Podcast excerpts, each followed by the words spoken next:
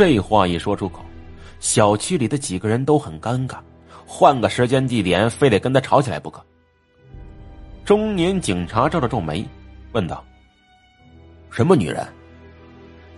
周凤臣暗中摇头，扯到那女人身上，这案子要是能查明白就怪了，搞不好还要闹出大事。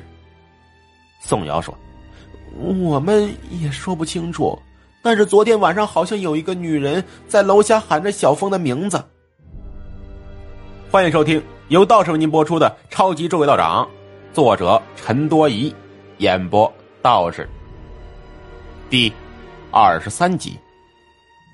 中年警察问在座所有人：“呃，你们小区有个精神失常的女人吗？”“嗯，没有，没有。”那几个陌生人互相看着，摇摇头。周凤臣没说话，看向一楼的老太太和小姑娘，他们现在低着头，一声不吭，身体扭捏着，显得有些局促不安。中年警察摇摇头。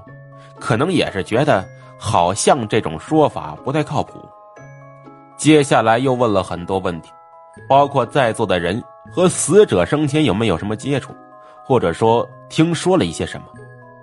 但是得到的答案用处都不大。最后，他让身边的一个短发女警留下，带着其余警察走了。周凤臣最后一个出去，临出门前。看了一眼房间里的女警和两个女孩子，忽然能预感到，今天晚上肯定要出事。张张嘴想提醒一下，又不知该说什么好。很快，整个小区安静了下来。周凤臣独自站在昏暗的楼道中，想来想去，觉得这事儿太恶心人。本来想着那厉害的家伙只要不招惹自己。大家就相安无事。可是如今死了人，自己再无动于衷，是不是有些说不过去了？想到这里，他下了楼，敲响了一楼老太太家门。开门的是小姑娘，她一脸防备的堵着门，问：“哥哥，你有事儿吗？”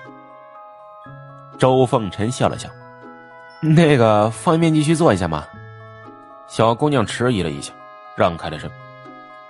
房间面积不大，里面堆满了老式家具，而且摆的不是很整齐，四处充满了腐朽的味道。那老太太正坐在饭桌旁费力的吃煎饼，见他进来，咧嘴一笑：“吃了没啊？”“吃过了。”周凤臣笑笑，在一旁小凳子上坐下去。小姑娘也坐到饭桌旁。拿起一块煎饼，就着桌子上唯一的咸菜吃了起来。看得出来，他家条件很差。家里就你们吗？其他人呢？周凤臣迟疑问。老太太叹了口气，没说话。小姑娘低着头说：“我爸爸和妈妈早些年出车祸死了，爷爷也跟着死了。嗯，不好意思。”周凤臣满脸尴尬，小姑娘和老太太不说话了，一个劲儿的吃东西。过了好一会儿，小姑娘忽然不耐烦了，：“你到底有什么事儿？”周凤臣想了想，直截了当的说：“我想知道昨晚喊宋晓峰的那女人情况，你们一定知道的，对吧？”老太太和小姑娘脸色一变，小姑娘冷冷说道：“好奇心太重，会死的。”你以为我会死吗？周凤臣指了指自己：“我房间的那对母子想害我，结果是他们去了阴曹。”老太太和小姑娘对视一眼，摇头说：“不一样的，你房间里的那对母子生前我认识。”也是可怜人，有良心，不害人。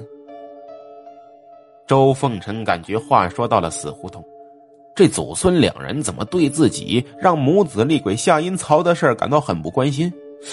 这这让他准备的话都都说不出来呀。你回去吧，我们准备睡觉了。老太太说：“小姑娘起身送客。周凤臣无奈，只得起身出门。到了门口，屋里传来老太太的声音：“俺们不该报警的，今晚会出事儿。”你说什么？周凤臣刚要问个仔细，房门砰的一下子关上了，里面的灯也熄灭了。他愣了好一会儿，苦笑一声，摇摇头，回到二楼右室，站在门外想了一下，会出事儿。内鬼接下来不知道害谁，如果猝不及防的喊出这三个女孩的名字，只怕是自己也阻挡不了。便咚咚咚的敲响了门，门很快被打开了，是那个女警的门。她好像刚刚洗过澡。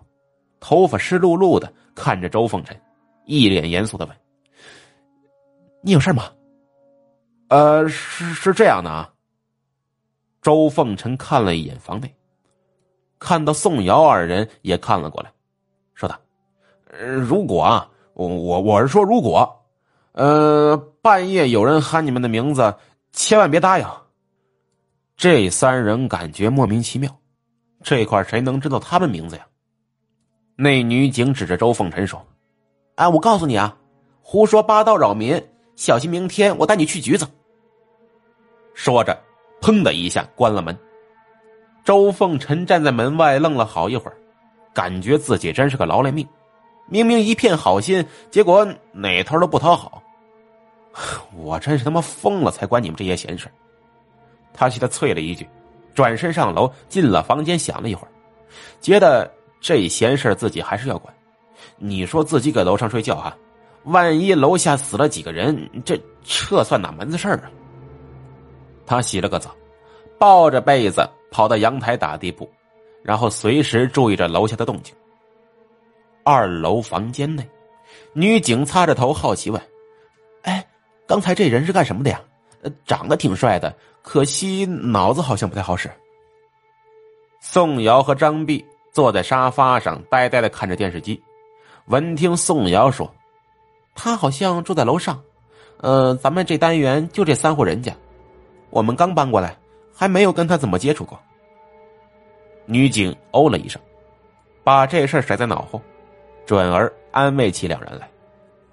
三人说着话，边看电视机。时间流逝，转眼到了晚上十二点钟，外面乌黑一片，好像阴天了。风呜呜的响。女警这时打个哈欠说：“呃，十二点了，睡吧。哎呀，别多想，明天尸检报告出来，事情会水落石出的。”不说这个还好。宋瑶两人看着宋晓峰的房间，虽然说房门关着，但感觉还是害怕。两人哆哆嗦嗦的靠在一起。啊，我们还不困，王警官，你先睡吧。王警官看着他们样子，忽然也有些怵得慌，睡意一下子消失了。